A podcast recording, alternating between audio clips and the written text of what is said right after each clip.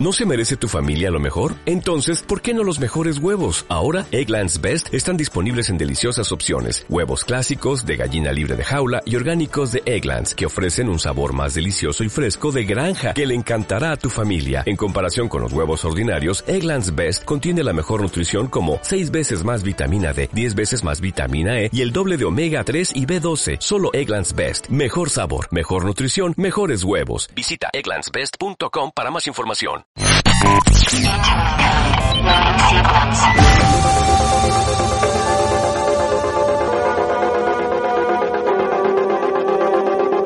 W Radio 96.9 Marta de Baile 2022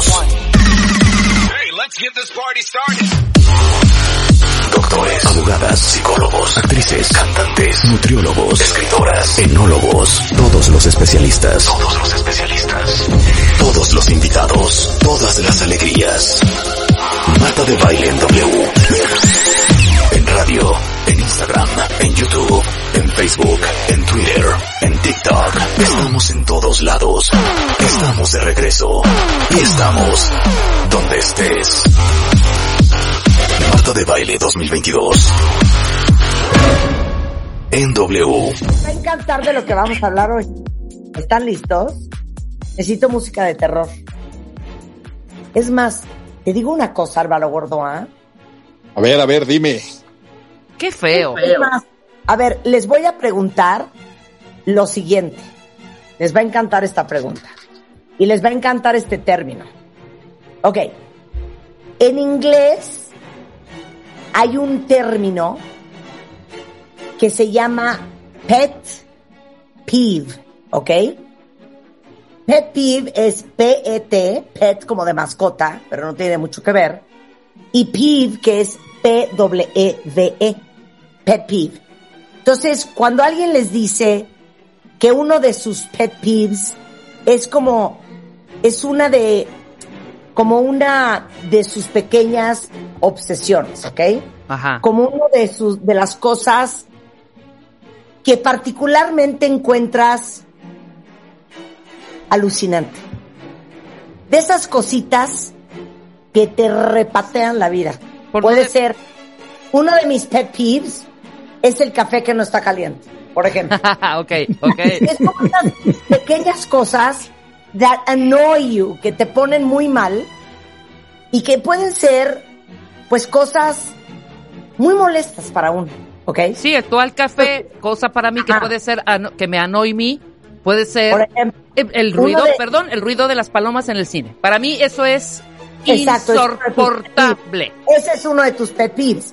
Uno de mis pet peeves es ver a la gente lavándose los dientes. Ujú. Me, me pongo muy mal. Vas Álvaro, O sea, vas Álvaro, ¿cuál es el tuyo? ¿cuál- a ver, ¿cuáles son tus pet peeves, Álvaro? Es que ahorita voy a decir uno de mis máximos pet peeves. A ver, vas. El chicle. Pero no es que tengan que comer mal chicle. 100%, Si lo hace- 100%, 100%. O sea, 100%. si lo, si lo hacen mal, claro que si lo hacen mal todavía me molesta más. Pero yo ya estoy al grado, o sea, yo sé que también esto es algo hasta de intolerancia. Estaba viendo hace dos días una película que sale Tom Holland de no sé qué, de unos exploradores, y en una parte de la película come chicle. Y tuve que levantarme e irme porque le dije, dije en mi casa, por favor me avisan cuando deje de comer chicle el personaje. Oye, te digo algo. Esta mañana estaba viendo a este hombre que es un cuero que se llama el, el- no, Michael, Michael Morrones, se llamará. Sí, ajá. Ya sabes. Bueno, estaba viendo en Instagram y sale este hombre. Y dije, qué guapo es. Cuando veo que trae el chicle en la boca, dije, este hombre es de cuarta. O sea, Claro. 100% también uno de mis pet peeves es el chicle. No lo justifico bajo ninguna circunstancia. Todo lo que tiene que ver con masticar y boca creo que es un poco desagradable si no se tiene el tacto. Y además, A ver, otro- si te topas... A mí me tocó un viaje eh, y en avión de una persona que iba al lado mío comiendo pepitas, ya sabes, la pepita, la pepita que le tienes que quitar la cáscara. Entonces todo el vuelo iba escupiendo No, la cascarita. no, no, no, Ese no. sonidito, a, mí cualquier cosa que tenga que ver con la boca, la tronada de la tostada, de la paloma, de no soporto, perdón. Claro, a ver, dígame cuentavientes en Twitter, ¿cuáles son sus pet peeves? Porque es, es precioso el término, ¿no? ¿Lo conocías, Álvaro? La no, la primera, personas, la primera vez que lo escucho. La primera vez que lo escucho. Ah, Es es súper común en. Estados Unidos. Dices, dices, oh, one of my pet peeves is um, people chewing gum. O one of my pet peeves, o sea, este es uno de mis pet peeves. No puedo, es que voy a agarrar aire para decirlo, cuenta bien. No puedo, o sea, es una de mis molestias más grandes, obsesiones y traumas. La gente coda. Anda, Que no- anda. O sea, no puedo creer la codez. Porque la codez no tiene que ver nada con el dinero. No. Hay gente muy rica, súper coda, y gente que no tiene mucho, que es súper generosa. Entonces, a mí la codez me pone muy mal, porque aparte tengo esta teoría, Álvaro, de que uno es como es en todo. Entonces, el que es apasionado, es apasionado en la cama, en una sala de juntas, negociando un contrato, peleándose con la pareja. O sea, el que es apasionado es apasionado en todo. El que es codo es codo en El, todo. el que es codo es codo en todo. Correcto. Es codo con su lana, es codo con su tiempo, es codo con sus palabras, es codo con su cariño. Con darse Es de sí. codo es codo en todo. Sí, Oye, 100%. ¿Qué? Qué, qué inte- qué interesante tema. Lo voy a meter así para, para paper académico de ver la relación directa entre la gente que es coda, que no hay que confundirlo con salud financiera y ser responsables, sino la gente que realmente es tacaña y coda en otras situaciones de la vida, porque estoy totalmente 100%. convencido. La gente que conozco que es coda también son personas que, que no son generosas en otras partes de su vida. Es que te lo juro, no hay cosa más sabia que la gente es como es en todo. Es que cómo crees que tú vas a ser un caballo desbocado en el trabajo y Ajá. que no vas a ser de los que te Claro. pegas de o quien sea. O sea, Claro, uno es como es en todo. Uno es como es en todo. A lo que me pongas, uno es como es en todo. Sí. Concuerdo. El que es tramposo, es tramposo con la lana, es tramposo con el socio, es tramposo con la esposa y el esposo, es tramposo con los amigos. Es que el tramposo, es tramposo, punto. Entonces, a ver, échame otro pet peeve y voy a leer a ver cuáles son sus pet peeves, cuenta bien. Venga, Álvaro. Vas, otro pet peeve que tienes. Ok, mío así en lo personal, una cuestión que no sé si se comparta o no se comparta, los ringtones. Todo lo que tiene que ver que los teléfonos suenen y que el teléfono suene además, sobre todo, los, el, mientras más sencillo y sutil sea cuando un mensajito de ping, ping, que estás en un, reun- en, una- en un lugar y a toda la gente le está sonando, ese, se ve que yo soy bastante auditivo y el otro, Y, e el, soni- el so- y poco el sonido de tolerante. y poco tolerante el sonido de cortarse las uñas. O sea, cuando alguien se está cortando Eh. las uñas, que tiene que ser una actividad totalmente en privado, el clic, clic, clic, clic, ese siento como que me recorre por la espina dorsal una, un, un rayo que me llega al cerebro y me taladra y me, me dan ganas de, o sea, me pongo violento conmigo mismo cuando escucho eso. Pero aparte te voy a decir una cosa. Aquí dice Adriana Ortiz que se corten las uñas en público. Es que, a ver, Eso, eso, Mi eso. mamá a mí me enseñó que hay tres cosas muy puntuales que nunca se hacen en público. Y me dejó traumada para toda la vida. Pero qué importante es decirle esto a los hijos. Por eso mi mamá siempre dice, a mí no me importa que se pongan furiosos y que me hagan caras y que me digan, ya, mamá, algo se les queda. Y tiene toda la razón. Y ella siempre nos dijo esto. Uno nunca se corta las uñas en público, ni la de las manos y menos las de los pies. Dos, uno nunca se limpia los oídos en público. Hay gente que se anda rascando el oído con el Q-tip caminando por toda la casa.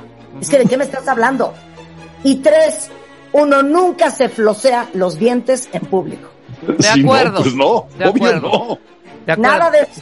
Nada de eso en público. Pero es que hay una maña en todas las oficinas que al- después de la hora de comer entra todo el la chamacada a lavarse los dientes y uno está Y yo te voy a decir otra cosa. Yo me voy hasta ahí. Para mí, los dientes no se lavan en público. Sí, o sea, ¿me entiendes? Es que no, ¿por qué te lavarías? ¿Por, por qué alguien se los lavaría en público? O sea, yo entiendo, sí, en una oficina, que se comparta, pero yo creo que hay cierta Es que no lo prudencia. entiendo. Es que no O sea, lo entiendo.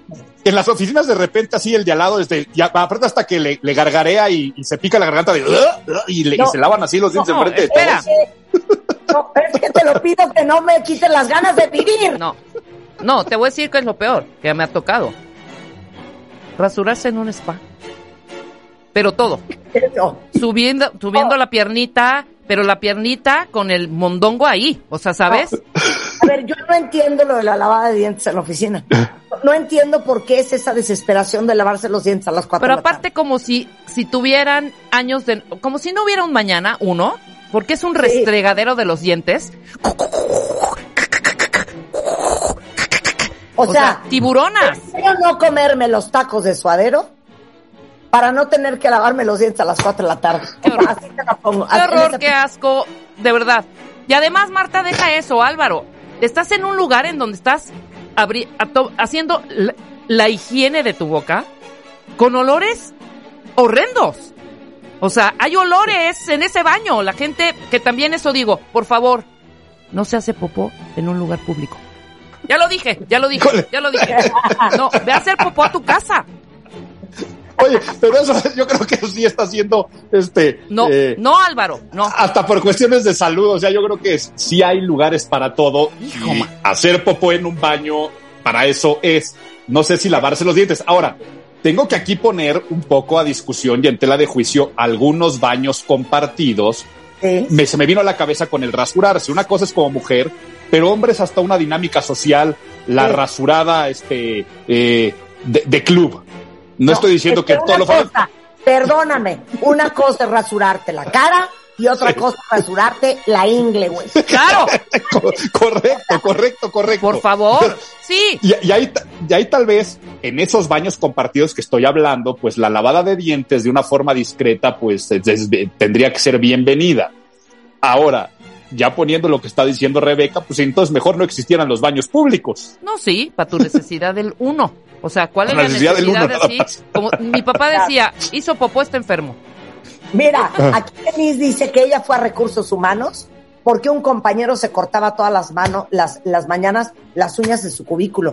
Es que, ¿qué es eso? ¿Qué- ¿Cómo crees? Claro, Fatal. claro.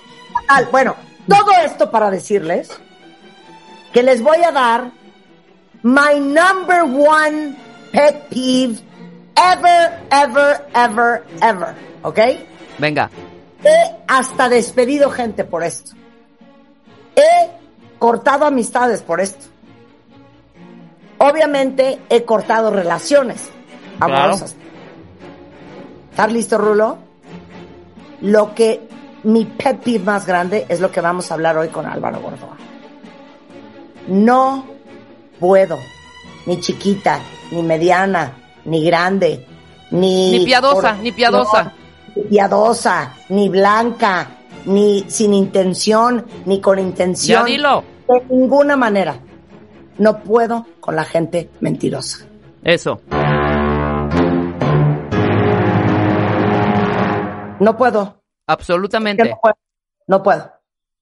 Y, y además quiero que sepan que, aunque sea difícil decirlo de esta forma, Dilo. somos una, somos una especie mentirosa. Sí. El ser, el ser humano, Ahorita te hablo, Álvaro. Ah, sí, sí, sí, sí, sí.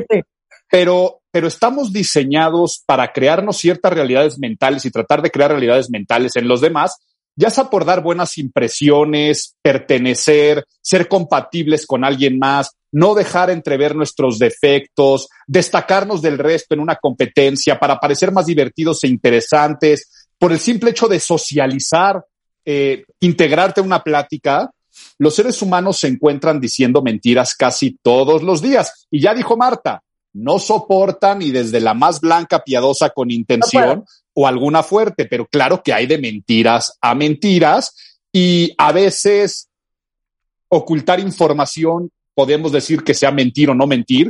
Es porque que eso por no sé ahí se la zafan, por ahí se la zafan. ¿Por qué no me dijiste que fuiste a comer con fulanita de tal? No, yo no te mentí. Si es una mentira. No. Que no. Es que no. Yo oculté. Es que que no- te lo no haya dicho ya, ya yo he ocultado esa información. No quiere decir que es mentira. Uno sabe cuando está mintiendo. Claro.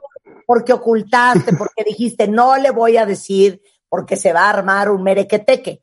Yo creo que la mentira se cumple, Álvaro, y cuando te preguntan y no lo dices. Ok, pero ¿Ya? yo, ahí, ahí lo que tendría que decir es, tampoco tienes tú que andar revelando información de más que no te están preguntando. O sea, si Rebeca dice, ¿qué vas a hacer hoy? Hoy tengo una comida y no te preguntan con quién, ¿por qué tendrás que decir hoy tengo una comida con fulanita que te caga? Mi exnovia, claro. A ver, Claro. una cosa es ser honesto y una cosa es ser un imbécil. ¿Ok? Correcto. Claro. Sí, claro, claro, claro. ¿ok? Pero yo me acuerdo hace muchos años, un novio que yo tuve, eran, miren, de a tiro por viaje. ¿Y saben qué acabó pasando? Le dije, esta es la tercera y la última. Once, shame on you. Twice, shame on me. For three times, I'm a fucking idiot. Le dije, bye. Porque era de a cada rato. De, no, lo que pasa es que ella me habló. No, lo que pasa es que, no, no sé, esta. O sea, me encontraba yo un papelito de la línea aérea Lufthansa. Ajá. Porque era un novio que viajaba mucho.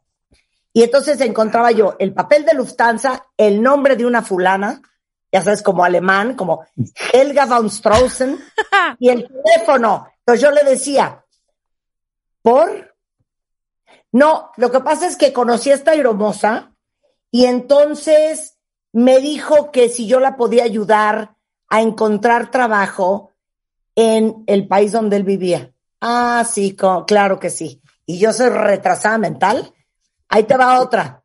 Un novio mío me dice que va a ir a una boda, ¿ok? Ah, no, que va a ir, ya me acordé, que va a ir a la Arena México a ver un juego de box, ¿ok? Yo estaba enferma, estaba bien chiquita, tenía como 22 años.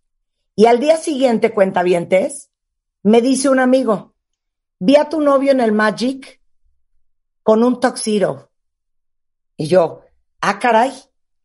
Y yo sabía que se había ido a una boda, que yo le dije que si no íbamos los dos, pues no quería que fuera. También uno de chiquita bruta, ¿no? Sí, sí, sí, sí. Y entonces cuando lo encaro y le digo, ¿por qué estabas ayer vestido de smoking? Si me dijiste que no ibas a ir a la boda e ibas a ir al box. Y me dice, es que a la Arena México se va de smoking. ¡Qué joya! ¡Qué joya! Es que, Pero hay es que un no, te, Dios. ¿Qué? te hubiera respondido, es que no te había contado que yo fui el presentador de Exacto. Luchará. Claro. Bueno, una semana después, para su pinche mala suerte, estoy en su cuarto y de repente levanto un libro y veo unos cerillos de boda. Álvaro y Rebeca, 23 de junio de 1988. ¿Qué tal la suerte? Le dije, esta es la tercera y esta es la última. Se acabó la pena. Claro, claro, por supuesto. ¿no? Entonces la gente mentirosa me pone muy mal. Y yo me los cacho, mira, así. Entonces, yo creo que tú, que eres el rector del Colegio de Imagen Pública, que sabe de imagen pública, de body language, como poca gente en México, pues ya dinos, ¿cómo te cachas a alguien que te está mintiendo? Vamos a ver la forma de que ya mencioné que mentir es inevitable, nos van a mentir muchas veces en la vida, pero hay veces que tú quieres detectar si te están mintiendo o no. Lo acabas de decir, ¿no? A ver, ¿por qué está el teléfono de esta mujer aeromosa de Lufthansa en el boletito? O puede ser en el trabajo, ¿no? Tal vez tú no tiene que ser una cuestión amorosa. Puede ser tan sencillo que alguien te está diciendo algo a nivel este, eh, laboral y tú dudas de lo que te están contando, de lo que te están diciendo. Entonces, hay muchas formas de poder desenmascarar o cachar a alguien que te está mintiendo. ¿Por qué? Porque mentir es bastante difícil. Es necesario para poder mentir construir una historia. Y cuando construimos una historia, el no dejar cabos sueltos hace que el esfuerzo mental obligue al cerebro mentiroso a estar trabajando a fondo y fuera de su estado común o de naturalidad. Por lo tanto, se refleja, como lo acabas de mencionar, en el lenguaje corporal, se refleja en la manera como respondemos, porque estamos nosotros con una carga cognitiva muy fuerte, además de un punto de estrés de que si te cachan, te va mal. Entonces, el cuerpo tiene algunas señales y algunos indicios, y nuestra mente también o nuestro cuerpo, que cuando mentimos no estamos en nuestro estado más cool, más natural. Estamos fuera de lo que es lo natural. Hay un esfuerzo, hay, Hay un esfuerzo. Claro. hay un esfuerzo y hay un miedo, o sea, hay un estrés, Sí. hay una adrenalina mientras nosotros mentimos. Entonces, vamos a darnos cuenta y veamos algunas técnicas para cachar a un mentiroso, que ojo, eh, si alguien que esté escuchando esto le gusta mentir y quiere que no le cachen mentiras, este tema tómelo a la inversa, cómo ser un gran mentiroso y salirte con la tuya haciendo lo que voy a mencionar, pero a la inversa. Entonces, puedo darles una más que me acabo de acordar, porque esta es la de campeonato. No lo van a creer lo que les voy a contar. Y ustedes deberían de compartir en Twitter cuál es la peor mentira que les han dicho. Un conocido mío le pinta el cuerno a su novia. Sale en el periódico, en sociales con la fulana. ¿Ok? Y la novia lo ve. La novia llega con el periódico y le dice, aparte es un cuate, pues, conocidón. ¿Me explicas? ¿Qué haces con esta vieja en esta fiesta? El güey agarra el periódico, porque aparte él me lo contó a mí, agarra el periódico y le dice, no manches, este güey es idéntico a mí, no soy yo. No. Esa es la máxima, máxima, máxima. A ver, del no soy yo, porque aparte acuérdense que antes las impresiones de los periódicos no son tan fieles como hoy. Entonces, es una impresión de un periódico medio a color, medio blanco y negro. Pues de ahí no lo sacó nunca. Él se lo negó toda la vida y le dijo, no puedo creer este cuate, no soy yo. Claro, No soy yo. ¿No quieres? No soy yo. claro. Y yo puedo abrir un paréntesis nada más, Álvaro, a ver si nos dices, que yo Sí. creo, rápidamente, que el hombre sostiene más la mentira que la mujer. A nosotros nos da culpa y soltamos no la sopa. Yo siento No, que sí. En no ese sentido, creo que nos No, ponemos culpígenas No. y ahí Y vamos y saltamos la, no. la sopa. Siento. No, no, perdón. Yo siento que las mujeres podemos mentir mucho mejor que los hombres. No, mucho mejor, pero no aguantar tanto tiempo con la mentira. A eso me refiero. No sé, no sé. A ver, bueno, Híjole. ya, claro. Nada más quería dar este, coro- este corolario. Eh, No soy yo. Ok, entonces, vamos, mira, es que se- dentro de tu corolario lo que es bien importante es que si vas a mentir, tienes que creerte tu mentira. O sea, tienes que tener un diálogo interno de que realmente lo que estás contando es verdad, porque de esa forma tu cuerpo no va a traicionar a tu mente. Pero bueno, punto y aparte. La mejor forma para detectar un mentiroso, antes de hablar, antes de hablar de lenguaje corporal, vamos a hablar de cuestiones racionales. Ya dije que cuando mentimos, el cerebro está haciendo mucho esfuerzo. Por lo tanto, lo que tendríamos que hacer nosotros para cachar a un mentiroso es sobrecargar esos circuitos mentales que de por sí ya están estresados. Esto se llama lleva al cerebro de la otra persona a un estado de estrés cognitivo. ¡Pausa! ¡Pausa!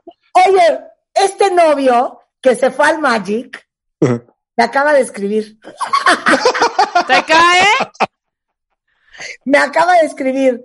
¿Y Fui qué a una dijo? comida de fin de año y de ahí al Magic. Y sí, mentí que fui, pero quien me vio en el Magic fue Eugenia, tu hermana. No puedo creer, te mando un beso. Wow. Qué, felicidad, qué felicidad que me hayas escrito. Me estoy destornillando de la risa. Wow.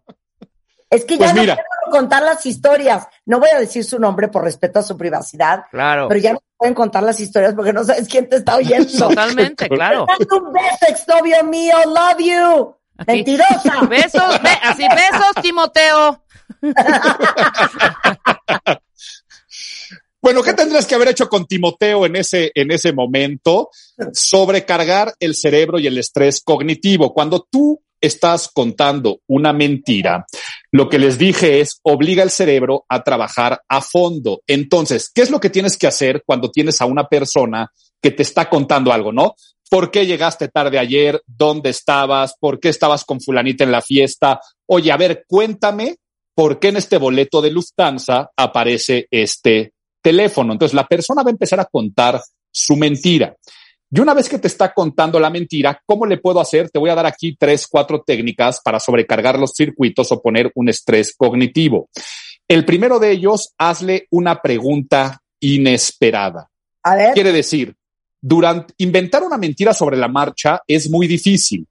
Recordar algo que realmente pasó, no. O sea, por ejemplo, Si tú estás diciendo, ¿por qué llegaste tarde? Bueno, pues porque me quedé ayer en la oficina trabajando mucho tiempo y tú dudas, ¿no? O, eh, ¿por qué llegaste tarde a la oficina? Porque se me ponchó una llanta, porque había mucho tráfico. Sí. Si tú a esa persona en ese momento le haces una pregunta del tipo, ¿en qué lado de la calle o a qué altura, o dime la calle más cercana en la que estabas cuando se te ponchó la llanta? Si esto es verdad, la persona responde muy rápido. Claro. Cuando no es cierto, la persona no puede decir algún tipo de detalle. Entonces, es que la mujer me pidió que si quería conseguir trabajo. Tú en ese momento le tienes que preguntar cosas del tipo, ¿se te acercó a ti o tú te le acercaste primero? ¿Cómo se abrió la comunicación? Si todo esto es verdad, te va a decir, ah, pues yo estaba sentado y de repente se me acercó y me dijo, oiga, señor, no sé qué, que estaba escuchando esto y te puede contar toda la historia real. Si tú le preguntas, tú abriste la comunicación con la hermosa o ella lo abrió contigo y no lo tenía dentro de su mentira, la persona va a titubear y ahí es donde el lenguaje corporal va a empezar a decir, esto es mentira. Entonces, pregunta inesperada. Siguiente. Pídele a alguien que recorra su historia en orden inverso. Sí. Contar una historia al revés aumenta el estrés cognitivo por la dificultad de encajar de nuevo las piezas en un sentido contrario. Entonces, en ese momento se hace muy evidente las incongruencias y el cambio de lenguaje corporal. Una historia, cuando fue real, está bien organizada si la cuentas eh, al derecho o al revés. No te tendrías que estar autocorrigiendo, no omitirías detalles.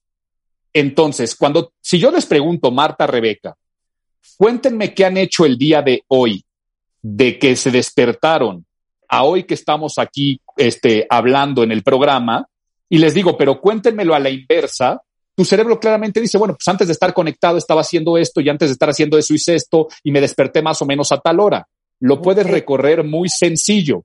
Si tú te inventas ahorita una historia, si yo te, me estás contando algo y te digo, ok, ahora dime todo a la inversa de cómo fue que del Magic te fuiste antes a la arena y de antes de la arena, cómo te fuiste y en qué coche te moviste, la persona al irse para atrás no lo va a poder hilar y no lo va a poder organizar y por lo tanto va a titubear y va a empezar a decir, no, a ver, perdón, no, lo que hice antes fue, a ver, no, creo que ya me equivoqué, a ver, vuelvo a empezar. Y ahí es donde una persona le vas a cachar una mentira total. Claro. Luego, otra forma de sobrecargar los circuitos es cambio de tema innecesario de tu parte. O sea, imagínate que una persona le estás preguntando, oye, a ver, ¿qué onda con esto del boleto de Lufthansa? Cuéntame. Y la persona empieza a decir, oye, no es que fíjate que esta persona estaba trabajando y se me acercó que se iba a poder conseguir trabajo, entonces me apuntó su teléfono y mientras te está contando ese tipo de cosas, cámbiale el tema por completo. Oye, ¿y conociste un buen restaurante en Alemania? Si la persona en ese momento te toma la palabra de la buena historia y se siente con mayor tranquilidad diciéndote, uy, sí, fue un restaurante delicioso, quiere decir que quiere evitar la otra charla al máximo y te vas a dar cuenta cómo cambia el tono de voz, el ritmo, las pausas con la historia que verdaderamente se siente cómoda. Si no fuera el caso, la otra persona se sorprendería con el, pero, ¿qué onda con el cambio de tema si estábamos hablando de la aeromosa? ¿Por qué de repente me interrumpes y me cambias a otro tema que es totalmente innecesario? La gente cuando miente quiere salirse de esa charla, quiere salirse de esa plática y se sienten más cómodos. Cuando no estás mintiendo, te vas a saltar a decir, pero ¿qué onda? Todavía no te acabo de contar la historia que te estaba contando. Claro, claro, ok. Bien. Otra forma de sobrecargar los circuitos de la gente. Ya vimos lo de cambiar de tema, la pregunta inesperada, recorrer en orden inverso. Y sí, vamos que es la más común de todas. Pon a prueba a la persona con un interrogatorio. Pero este interrogatorio muchas veces es, a ver, pero cuéntame, no. Tú trata de hacer preguntas que no sean demasiado abiertas, sino muy concretas, que vayan a algún punto de detalle. ¿Ok? Un detalle tan sencillo como puede ser el, este, ¿y por qué comiste? ¿Y por qué te contactó la exnovia? No es que ella me contactó con esto y con el otro y eh, empieza a ver detalles del tipo como, oye, a ver, pero cuéntame, ¿qué día fue el día que ella te escribió para que a ver si comían, porque estás diciendo que ella te contactó. ¿Y cómo fue cómo te contactó? Es una pregunta muy puntual. Si la persona... Robert De Niro en Meet the Parents. Ajá, correcto. Entonces, si te está diciendo, no, es que ella fue la que me habló y yo me quise negar, pero al final ya para darle larga acabé aceptando ir a comer, le dices, perfecto, cuéntame cuál fue el primer día que te contactó y cómo fue que te dijo que fueran a comer. Si esa pregunta tan cerrada te la responde con facilidad, no está mintiendo. Me contactó el martes pasado en la mañana, aquí tengo el mensajito y lo puedes ver. Sería más o menos algo así que te una persona que está diciendo la verdad. La persona que miente, cuando le haces un interrogatorio, primero, va a repetir tu misma pregunta. Quiere decir, parafrasea para ganar tiempo. Te va a decir como, cosas como, a ver, ¿cuándo fue la primera vez que ella me contactó? A ver, te voy a decir cómo fue. Ahí la persona está ganando tiempo. Luego, da demasiada información cuando no es necesaria. Y ojo con lo que estoy diciendo a continuación. El que nada debe, nada teme. Por lo tanto, no hablan de más. Ejemplo, ¿por qué llegaste tarde ayer? Y si tú respondes nada más, mil broncas con la chamba, seguramente estás diciendo la verdad. ¿Ok? Porque no das detalles, no das una justificación de algo que nadie te está pidiendo. Si te dicen, ¿por qué llegaste ayer tarde? No, es que fíjate, ya estaba yo a punto de salir porque quería llegar aquí temprano a la casa porque quedamos de ver una película, pero exacto, me hablaron y me dijeron, ya ves cómo es el jefe. Cuando empieza la gente a dar detalles de más, probablemente hay una mentira. Y luego, cuando una persona se pone a la defensiva ante un interrogatorio de preguntas muy puntuales, probablemente está mintiendo. Oye, a ver, cuéntame, ¿Cómo fue que esta persona te contactó para decir que fueran a comer? Y si la persona responde con, pero ¿por qué te importa? ¿Que no confías en mí? No. Cuando alguien se pone a la defensiva en un interrogatorio, lo más probable es que esa persona esté mintiendo. O sea, es como cuando te dicen, mira, créeme o no me creas, ese es tu problema. Ah, no. no, claro, sí. Es que, ¿cómo crees? Sí, eh, entonces, si tú algún día vas a mentir, y aquí voy a ponerlo a la inversa, porque todavía no hablamos de lenguaje corporal, nada más de esta parte de que si algún día tú vas a mentir, mis recomendaciones serían, primer punto, no hables de más, trata de hablar lo menos posible y no empezar a revelar tu historia hasta que no te pregunten sobre la historia. Siguiente punto, ten una historia que sea plausible y plagada de detalles que no vas a revelar en una primera cuestión de contar tu mentira. Trata de tener armado un escenario de contar al principio y al revés. Va a ser muy difícil que alguien te diga cuéntamelo al revés, pero va a ser un ejercicio tuyo mental para poder sostener el tipo de mentira que estás contando.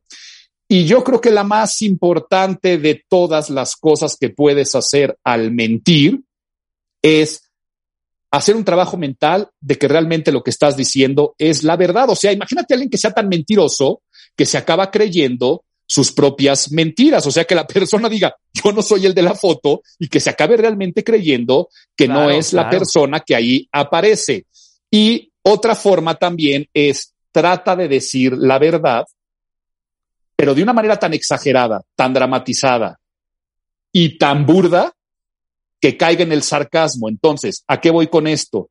Imagínate que Marta le pregunta al novio del boleto de Lufthansa, ¿qué onda con este boleto de avión con, el teléfono de esta mujer? Si le responde de, uy, es que es de una aeromosa que estaba buenísima y me la ligué y aquí traigo su teléfono, si lo respondes de esa forma tan burda, es más probable que la otra persona caiga en el sarcasmo, aunque tú estás contando la verdad. Entonces, liberas tu verdad, dices lo que realmente pasó para luego ya decir la mentira del tipo de, no, X, una aeromosa que me tiró un rollo horrible y me apuntó su teléfono. ¡Claro! Es una perra, Álvaro. Entonces, a ver, ¿me explicas? Claro que te explico una, una aeromosa que estaba buenísima y me la ligué. Ay, no, ¿cómo cuéntame? No, X, una ahí eh, molesta que me pidió los datos para unas cuestiones de chamba. Ya se te empiezan a preguntar, cuéntame un poco más, ya traes tu historia desarrollada con pequeños detalles. Pues mire, estaba yo sentado en la fila 4B y todavía se me atraviesa. Tienes una historia plagada de detalles. Puta, pero qué es una forma donde Álvaro. Ay, por eso mejor es no ser mentirosos y decir la verdad. Por eso es mejor no ocultar lo que tenemos. Ahora, sí hay muchas veces que por protección de muchas cosas, de tu salud mental, de la de los otros, de un núcleo familiar, de una relación laboral, de una relación con un cliente, sí correcto que sería bueno lo que se conoce como omisión selectiva. O sea, yo selecciono qué omitir de contarte y no contarte, o a menos que tú me preguntes, yo revelaré este tipo de información. Y si me preguntas Claro. y yo puedo contestar únicamente lo que me estás preguntando y después callar, ¿para qué voy a andar revelando cosas de más? Entonces, Oye, tu chofer no lo he visto. No, no voy a decir, ¿o qué a mi chofer? ¿No? correcto, correcto. Punto. Sí, sí, sí, sí, correcto. Nomás vas a decir, ah, pues mira, este, no- sí, qué raro que no lo hayas visto, ¿no? que- pueblo. Ajá. Entonces no, no estás diciendo más cosas. Porque creo, quiero que sepan que es utópico. Yo no quiero caer en lo moralista al decir no mientan, este, al decir este, yo nunca he dicho una mentira o yo no miento, porque es algo inherente a nuestra especie. Al grado que nos acabamos creyendo nuestras propias mentiras de cosas del pasado, de historias que contamos ante los demás, eh, de una realidad que constantemente hacemos. Todos tenemos secretos internos, esqueletos en el closet que no queremos andar revelando, parte de nuestra intimidad, cada vez que ni- nuestra pareja sabe lo que pensamos y lo que sentimos. Entonces, es algo de nuestra especie, pero sí, Rebeca, cansado mentir y sobre Sí. todo estas mentiras ya que rayan en lo patológico. Eh, Creo que lo que está hablando es más bien otro trasfondo, ¿no? O sea, si tú le estás haciendo eso a tu pareja y después recurres a la mentira, pues entonces resulta que más bien ahí el trasfondo es que no estás contento con esa pareja. O si tú estás en tu trabajo, este, mintiendo porque de esa forma estás llevando un ingreso o algo a tu economía, pues la realidad es que no eres un trabajador, eres un estafador. Entonces, eh, eh, hay, hay que saber, ¿no? Cuando ya es la parte este de desgaste de qué cansado andar mintiendo, pero bueno, por eso yo quería darle el enfoque al tema de cómo cachar al mentiroso y no cómo mentir, Claro. porque sí es desgastante. Oye, qué, qué joya. Eh, todo lo que sabe Álvaro sobre imagen pública es algo que ustedes pueden aprender si les llama la atención, porque en el Colegio de Imagen Pública, pues hay cursos de imagen pública, hay talleres y diplomados y maestrías, pero hay muchas otras cosas más. Sí, tú puedes estudiar a todos los niveles, desde estudios de grado, me refiero a licenciaturas, maestrías, doctorado, pero hay muchas cuestiones de educación continua, diplomados, talleres, masterclasses, y desde el tema que estamos hablando en este momento, eh, si habláramos de temas de lenguaje corporal, pues tenemos diplomados en imagen verbal y no verbal, o tenemos eh, masterclasses de persuasión, seducción y negociación, donde ayudamos a dramatizar con la palabra. Entonces, visiten la página imagenpublica.mx o en las redes sociales arroba imagen pública, las del colegio o las mías personales arroba Álvaro Gordoa, y allí encuentran toda la información de los cursos que vienen. Perfecto. Sensacional. Álvaro Gordoa, qué risa. Y hoy aprendieron algo nuevo. ¿Qué es tener un pet peeve? ¿Y Pet cuáles son pet Pet Voy a ser fan de la, voy a ser fan de la expresión. Pet peeve. pet peeve. Con esto hacemos una pausa regresando. ¿Vieron ayer los vestidos del Met Gala? De No, eso vamos hija. a hablar. A ver, más adelante vamos a hablar con Mario Guerra sobre eres una persona emocionalmente madura en tus relaciones que quedó en el tintero la semana pasada. Todo eso al volver, no se vayan. Entra a wradio.com.mx. Checa más información de nuestros invitados, especialistas, contenidos y escucha nuestro podcast. Marta de Baile 2022. Estamos de regreso. Y estamos donde estés.